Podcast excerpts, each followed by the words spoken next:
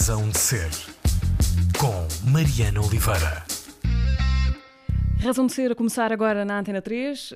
Um, o meu convidado esta semana à distância de uma destas plataformas que, entretanto, se, se tornaram o lugar das nossas assembleias, é o Iau Tembe. Uh, ele é músico, trompetista, escultor também, já vamos saber disso, uh, com um trabalho musical espalhado por aí, uh, em várias editoras e com vários nomes, projetos como Gume, Sirius ou Zarabatana, e há pouquíssimo tempo, já no final deste mês de janeiro, fez-nos assentar os pés num disco de um novo grupo chamado Chão Maior.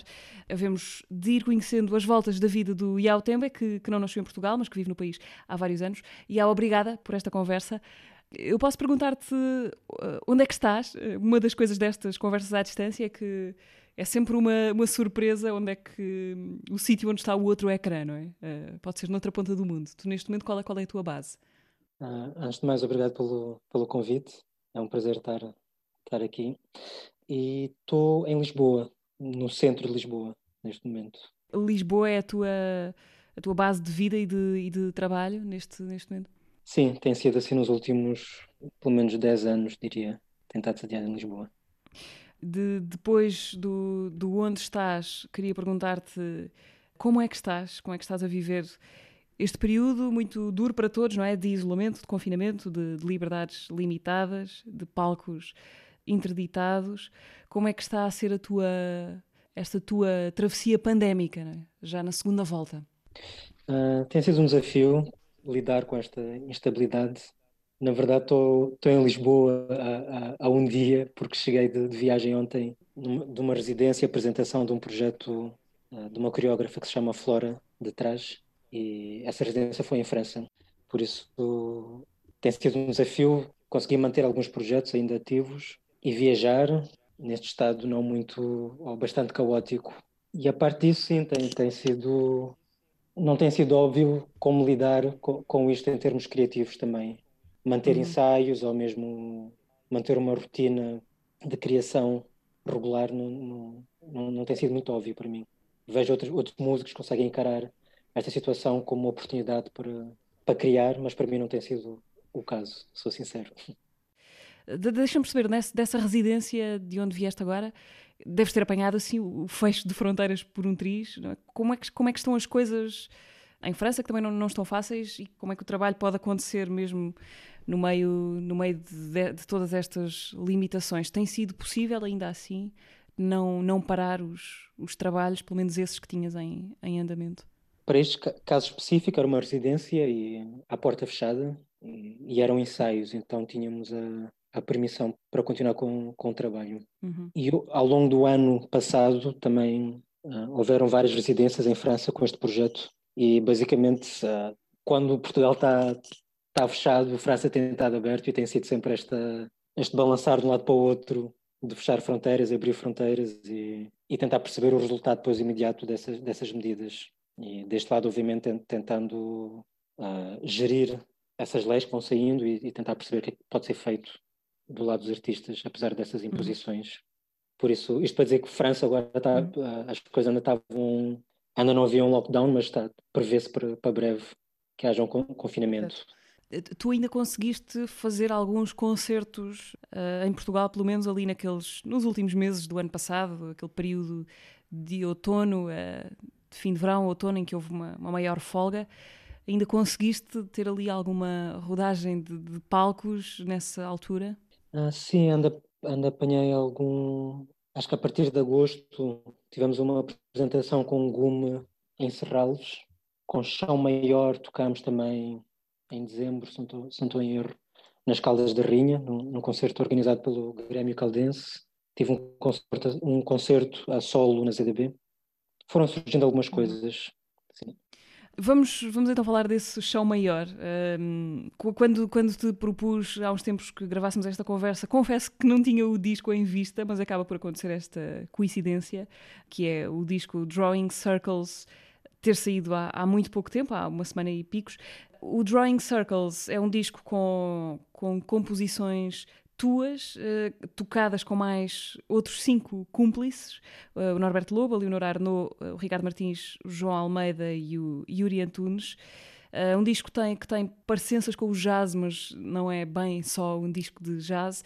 Queres explicar, de, de onde é que isto vem e, e, como é que se juntaram estas seis pessoas à volta das tuas composições ou das tuas propostas e que, como dizes, já teve uma apresentação, já teve vida ao vivo antes sequer de, de, de sair o disco, não é? Sim, sim.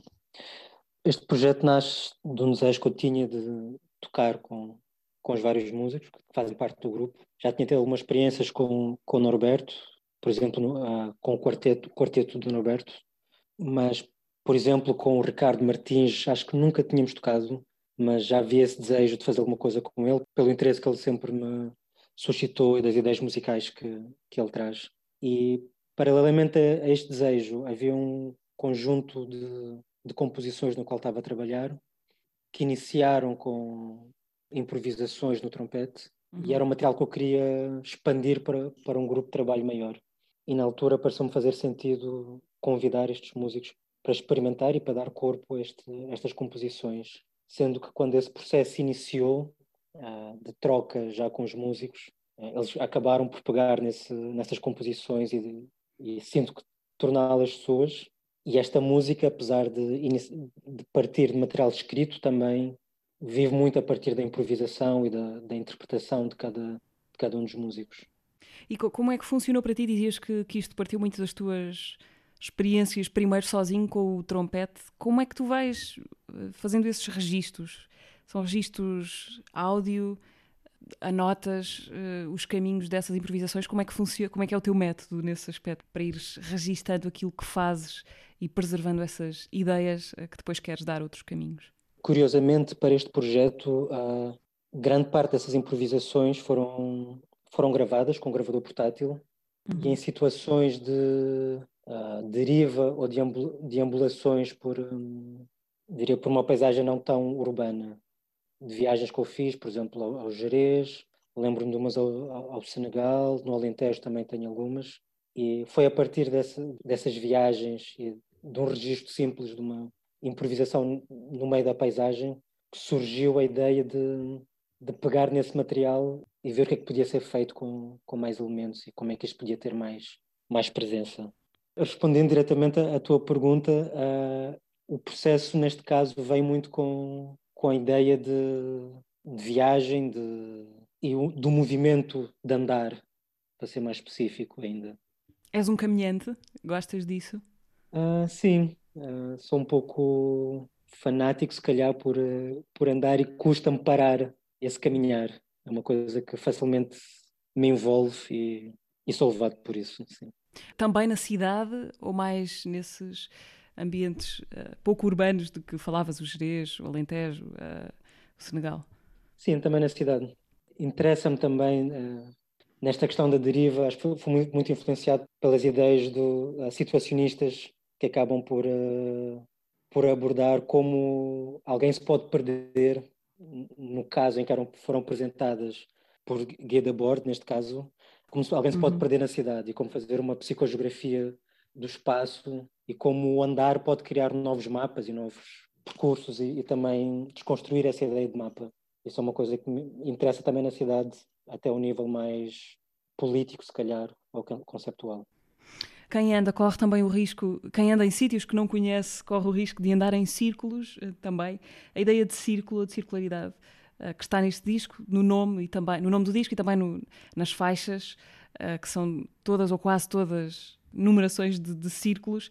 Como é que como é que essa forma geométrica porque é que essa forma geométrica te suscitou a música? Como, porque é que decidiste trazê-la para a música?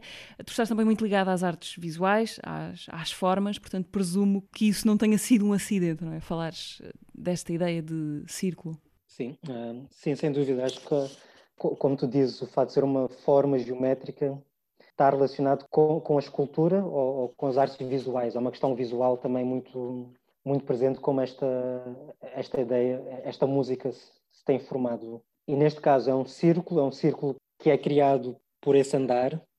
É um círculo, se calhar uma forma um pouco mais complexa que um círculo no sentido em que hum, não se fecha em si de forma tão óbvia como acontece num círculo geométrico, como mas há esta ideia de um movimento contínuo, quase de depuração de, de arestas, que vai, que vai criando esta forma circular. E isso também acontece na própria música, de, a partir de pequenas ideias uh, melódicas e rítmicas, há essa repetição que vai, que vai limpando essas arestas ou esses vértices para uma forma mais coesa, uniforme, talvez sejam, sejam os adjetivos. Por falar em círculos, uh, presumo que as tuas composições não sejam, uh, e composições no caso específico deste, deste trabalho com o disco do Chão Maior, presumo que não sejam objetos fechados, não é? Mas que tenham sido muito abertos à negociação. Como é que funcionou? Tu apresentaste essas ideias aos outros cinco, depois vocês tiveram um período de residência, não foi? O disco nasceu na, numa residência em Montemoro Novo. Quanto de, de, fechado e quanto de aberto é que tu levavas uh, das tuas composições? Fomos trabalhando gradualmente, inicialmente com, com o Norberto e com a Norberto Lobo e a Leonor Arnoux, porque também senti que podia ser uma forma de pegar neste material melódico e harmónico e a voz e a guitarra já possibilitavam experimentarmos algumas soluções e ver como é que essa música escrita uh, poderia funcionar. E em seguida juntou-se o, o, João Almeida, depois o, o, Yuri, o Yuri, e deixei a bateria para o fim, mesmo sabendo que queria já trabalhar com, com o Ricardo, mas por questões práticas também, porque estávamos a ensaiar na, na minha sala e não seria tão fácil montar uma bateria dentro de casa. Normalmente os ensaios são em casa do baterista por causa disso, não é? Sim, mas neste caso ficou para, para o último. Uhum. E, e, também senti que, que era importante uh, começarmos com a melodia, porque na verdade as, as composições partiram daí. E o fato também do, do Ricardo chegarem o último, acho que veio dar ainda mais liberdade na forma como ela aborda estes temas e acaba por ser quase um, um joker, como uma figura livre que brinca em cima de, destas composições. Mas, eh, regra geral, acho que há, bastante liberdade na interpretação e, e, e, as próprias composições pressupõem a existência da, da improvisação. E agora, neste momento, como sabemos, está tudo em suspenso, a parte de, das apresentações ao vivo. Presumo que esse seja um apetite vosso de mostrar esta música ao vivo, enquanto, enquanto isso não é possível. Um, queres escolher algum destes círculos ou dos passos, não é? Porque também há faixas chamadas passos, uh, do disco do Drawing Circles, para escutarmos aqui um bocadinho? Uh, pode ser o pa passo 2, que acaba por ser assim quase um interlúdio, ou um single em forma de interlúdio.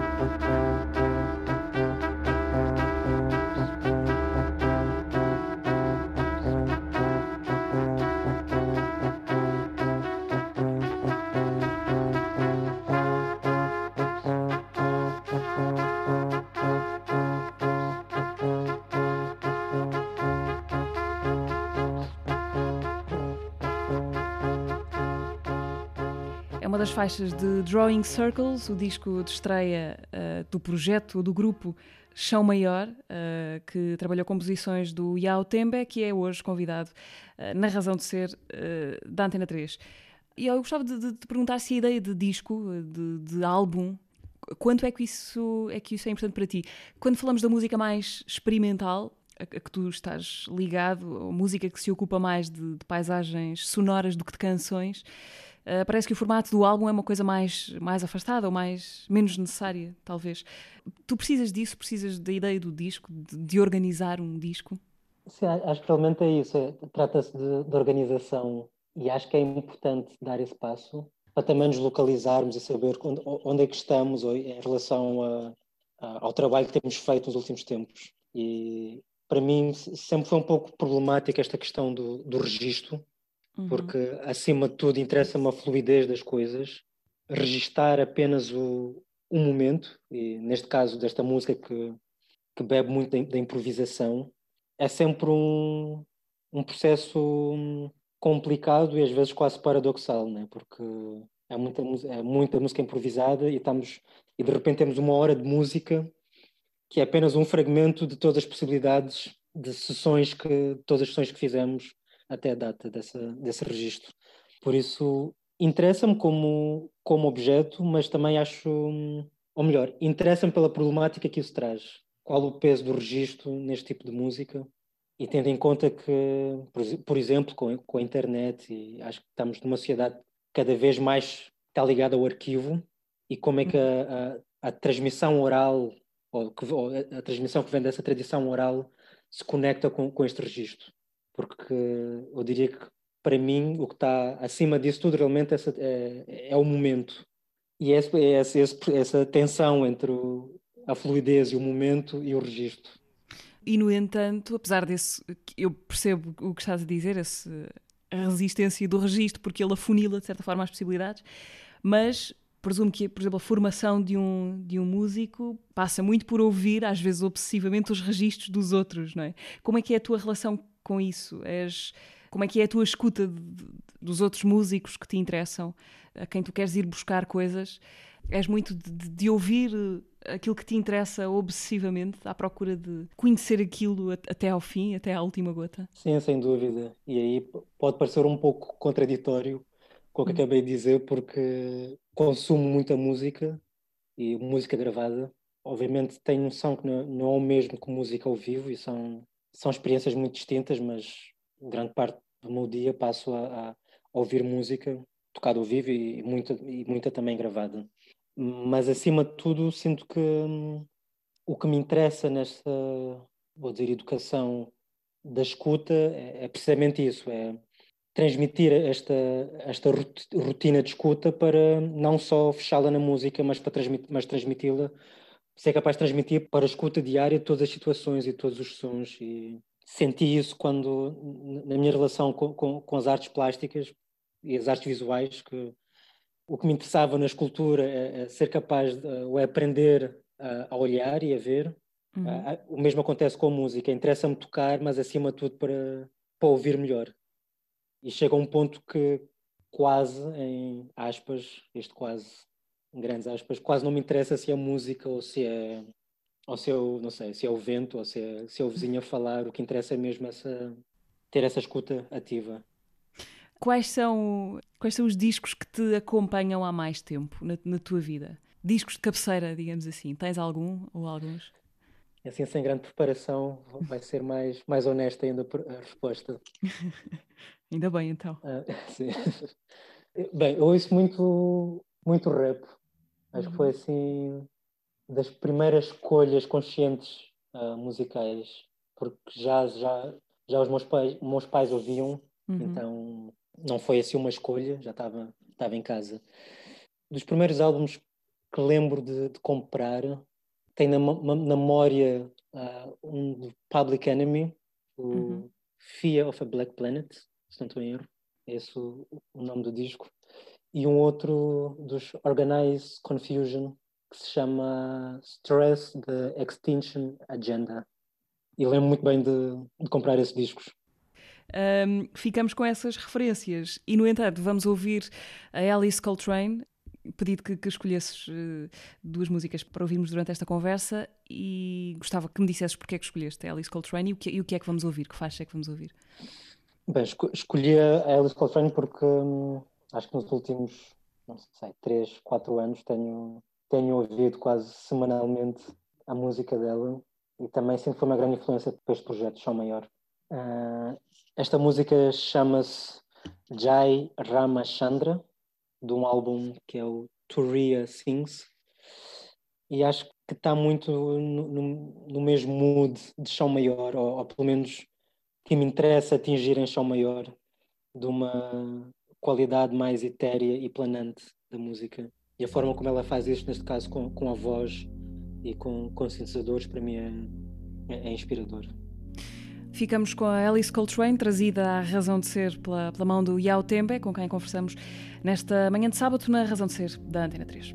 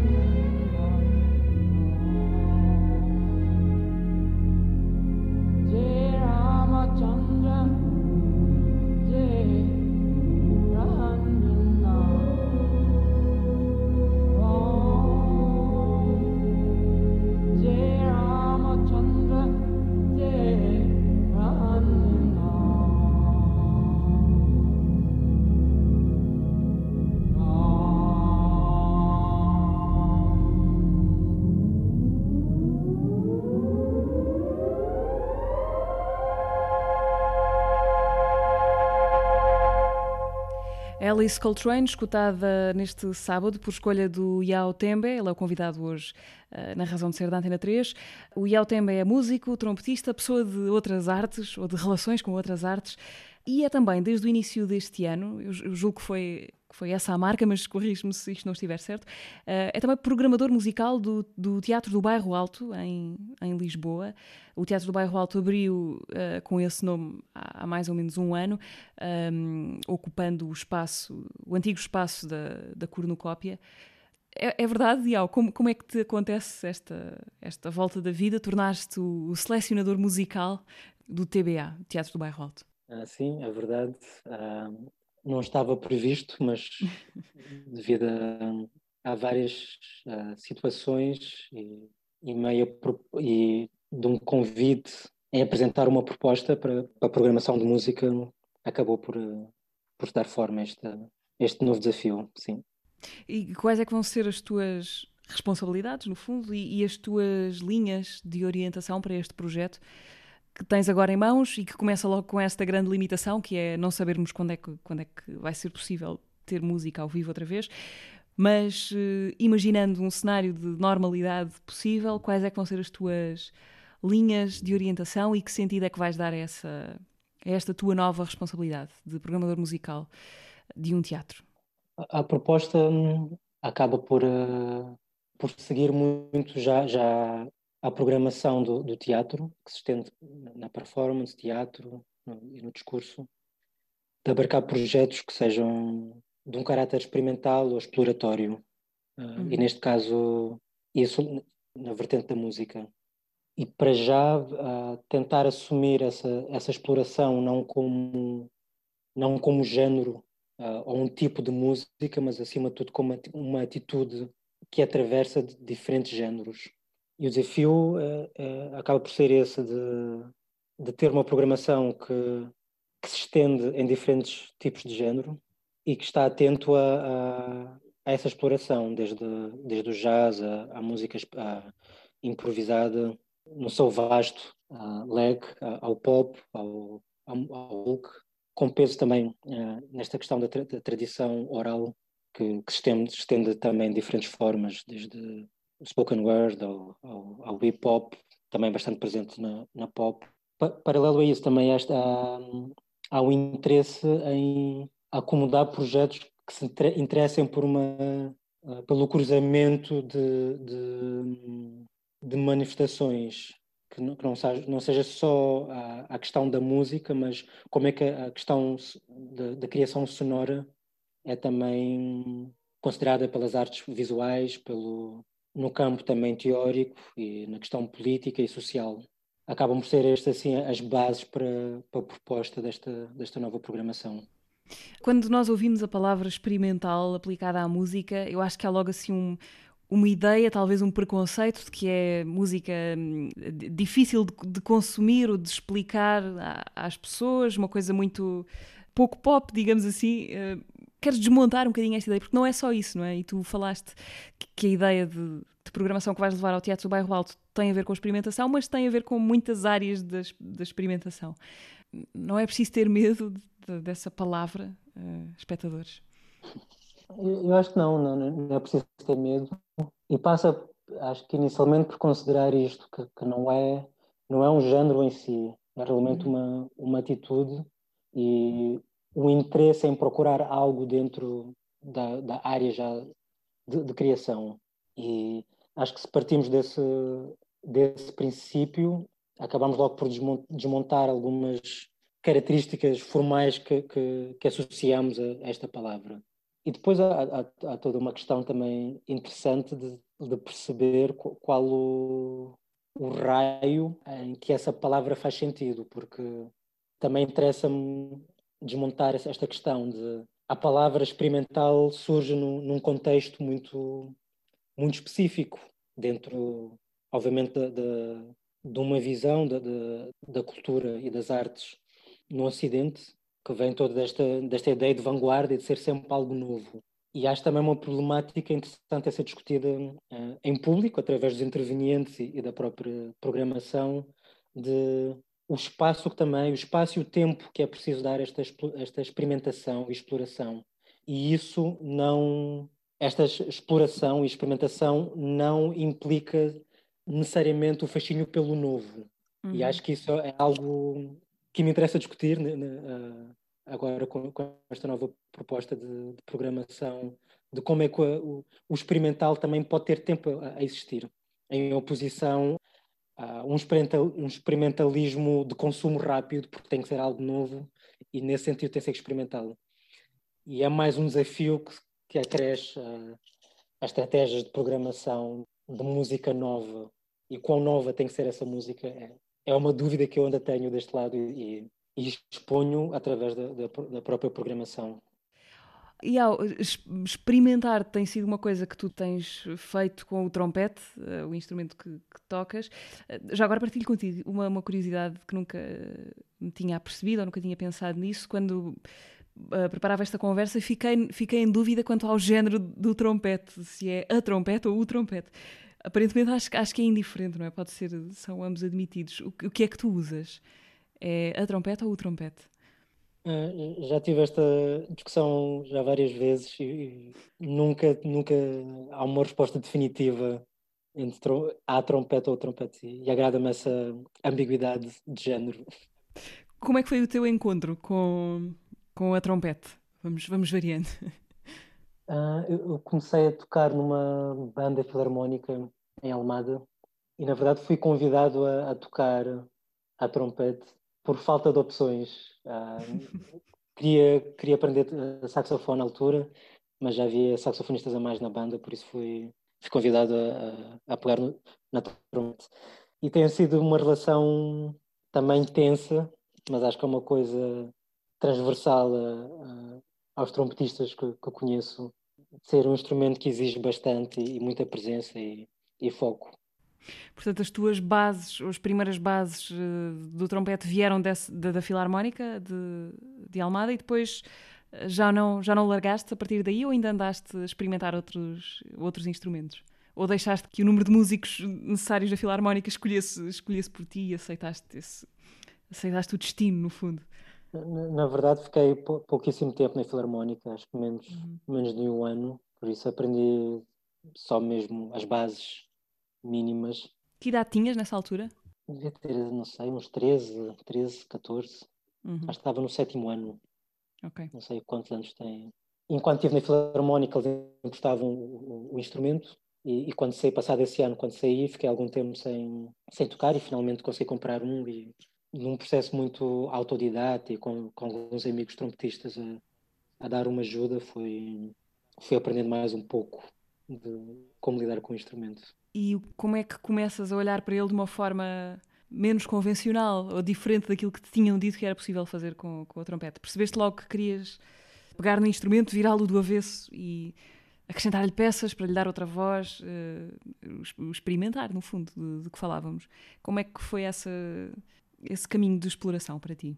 Acho que teve muita hum, importância a, a, o período que passei na, na, nas Belas Artes do, do Porto, em que hum, esta ideia mais plástica do, do som uh, levou-me a, a, querer um, pegar no instrumento convencional e também procurar formas de, de manipular esse som através de texturas e, e a exploração de timbres. E depois, obviamente, fui, fui encontrando outros músicos, desde pessoas com quem tocava, a, a outros trompetistas que fazem parte da história de, do jazz e da música improvisada. Estou-me a lembrar, por exemplo, do, do Don Cherry, que, em, em, que vivia já essa, esse interesse e haver toda uma história de pessoas interessadas em explorar o som como isso mesmo, como som, acima de tudo. E acho que esse foi o início de, desta viagem no, no trompete e como desmontar o, uhum. o som clássico, por assim dizer. Portanto, quando chegou a altura de, de escolheres uma coisa para estudar, ou um caminho, um primeiro caminho a seguir, não foi a música logo, foi isso, foi as belas artes no Porto. Na verdade, começou com, com jazz. Tinha já esse, okay. esse interesse, as referências que eu tinha do, do trompete eram, eram do, do jazz. E com o tempo é que fui-me fui aproximando mais para, para o free jazz e para a música improvisada em todo o seu espectro. O que, o que é que te fez ir para as Belas Artes? Já tinhas uma relação? Bem, acho que tem muito a ver com, com o background e com a educação que tive em casa, porque os meus pais sempre tiveram ligado a, às artes. A, a minha mãe é estilista, por exemplo, e, o meu pai é, fazia muita ilustração. E havia sempre um, este interesse em, em, em que nós desenhássemos e, e tocássemos, e é, acho que era artisticamente uma educação. Uh, Foste estimulado nesse sentido. Estimulado, sim, sim, sim. E a escultura acho que veio muito também com, com esta referência que eu tinha, a escultura uh, africana, e hum. acho que foi ser a minha primeira referência às artes. Eram esculturas que eu que via em Moçambique e na África do Sul, vendidas na rua, e acho que foi o meu primeiro contacto assim com, com as artes visuais, e isso manteve-se durante, durante a minha vida e, e tinha muito essa, este ideal ou este objetivo de ser capaz de, de esculpir. E só uhum. com o tempo eh, isso acabou por se diluir um pouco e a cultura e as artes como algo muito mais vasto que apenas a questão do objeto. E eu gostava nesta, nesta parte final da, da, conversa, já não nos resta assim muito, muito tempo, mas gostava de, de perceber essas tuas raízes. Portugal é o, teu, é o teu país há vários anos, mas tu nasceste há 32 anos, se fiz bem as contas, ou 31, na, na Suazilândia, um país uh, de que muitos de nós, eu diria, não têm sequer uma ideia. É um é pequeno país que faz fronteira com, com Moçambique e com a África do Sul, mas é um país que, que já não existe com esse nome.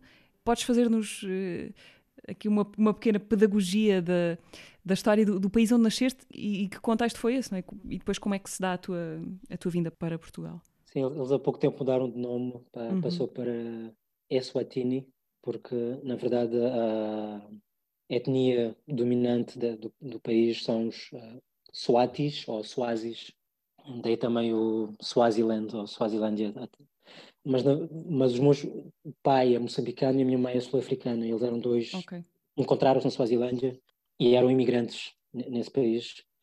Por isso, nos poucos anos que tive lá, até os cinco anos, uh, viajei sempre entre os três países, entre África do Sul, Moçambique e, e Suazilândia. E com cinco anos uh, uh, viajei para, para Portugal com os meus pais e sempre com, com essas memórias e esses pequenos vestígios dessa cultura que, que ainda hoje me interessa explorar também na, na, música.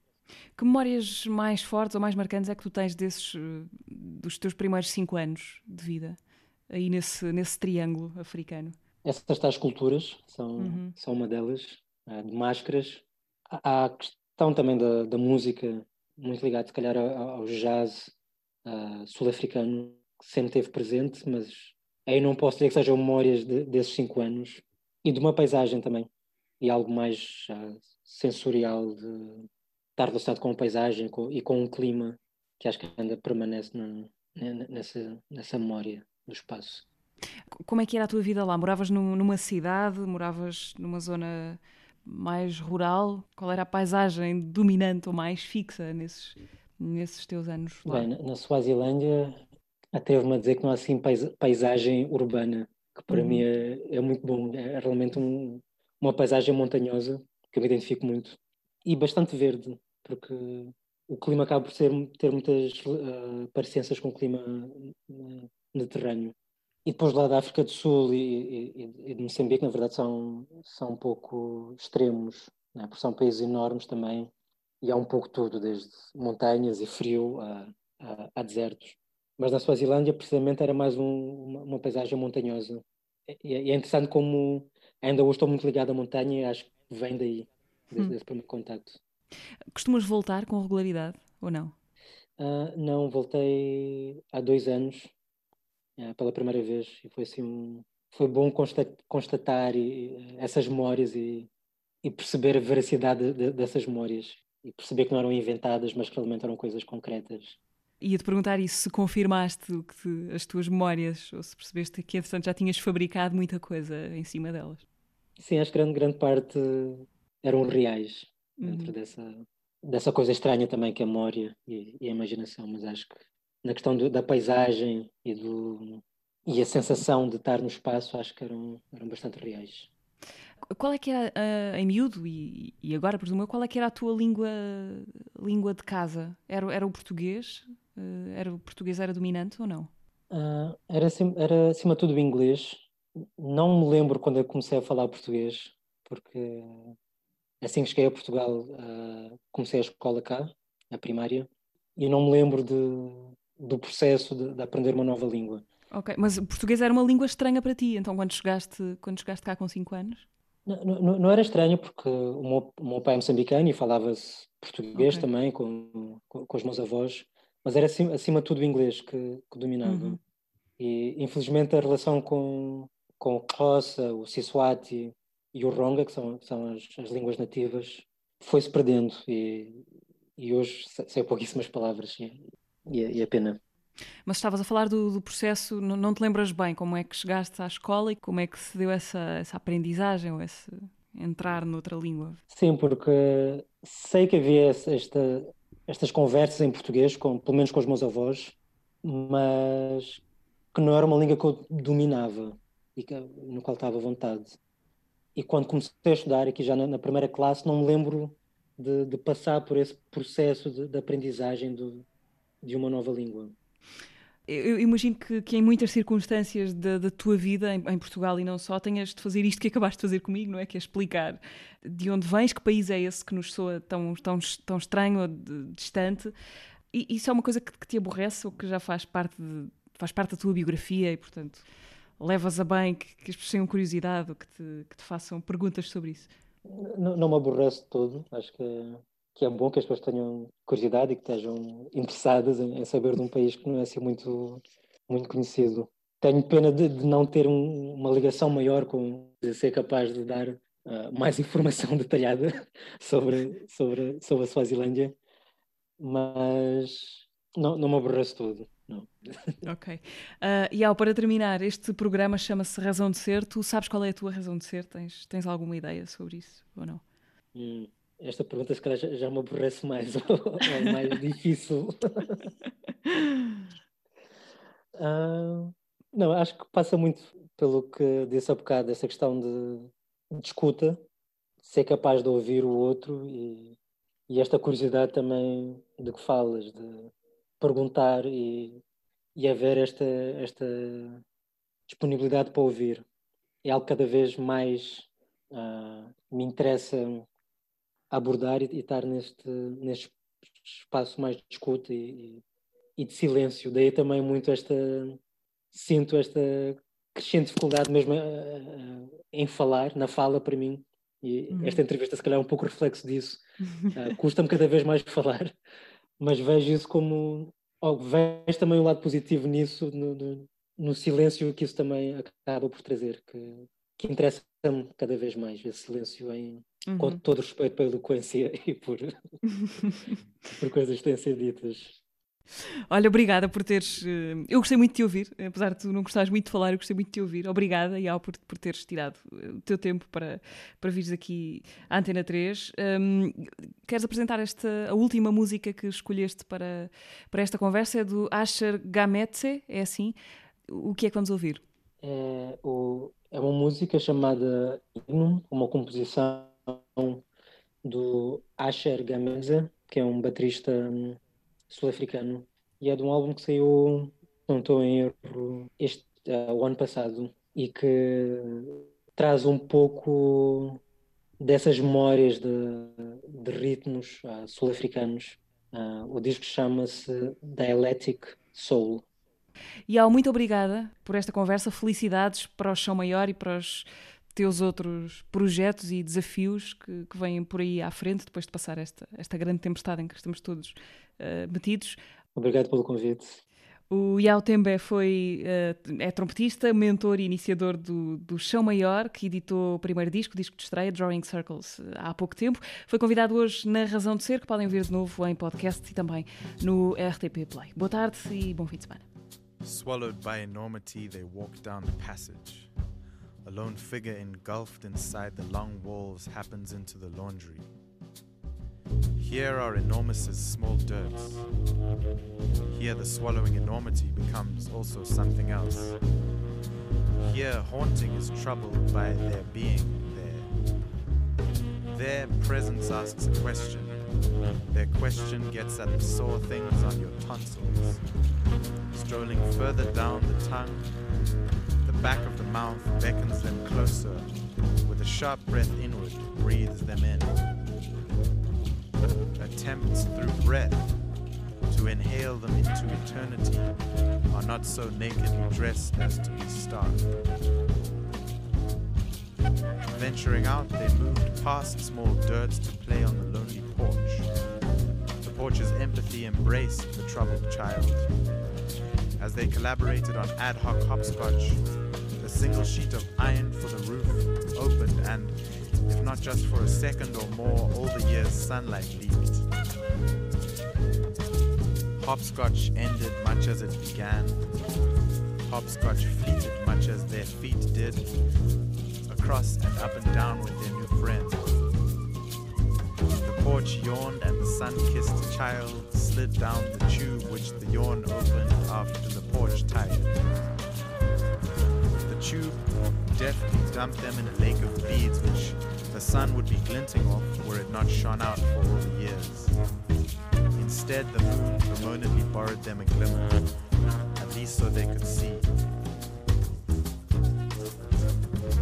As the beads heaved, relieved that the child had at last arrived safe, but troubled nonetheless, they waited expectantly. Years, what felt like. The child weaved for with no one but the memory of all the years' sun on their skin and the beads for company. Somewhat safely suspended, the child weaved. Thinking the dress was for the beads, they finally finished. Now with a slightly more engaged moon and a scattering of stars for watchers. The beads were now in the dress and they couldn't behave as a gift unto themselves. They giggled. Then the child realized the dress was for their wearing. Back up the tube they shot to re-see the lonely porch and the chalk of hopscotch. A couple drips of rain fell through the unfixed leak where a ray also squeezed. Back into the swallowing house they strolled, the enormity still enormous. The dress was a perfect fit.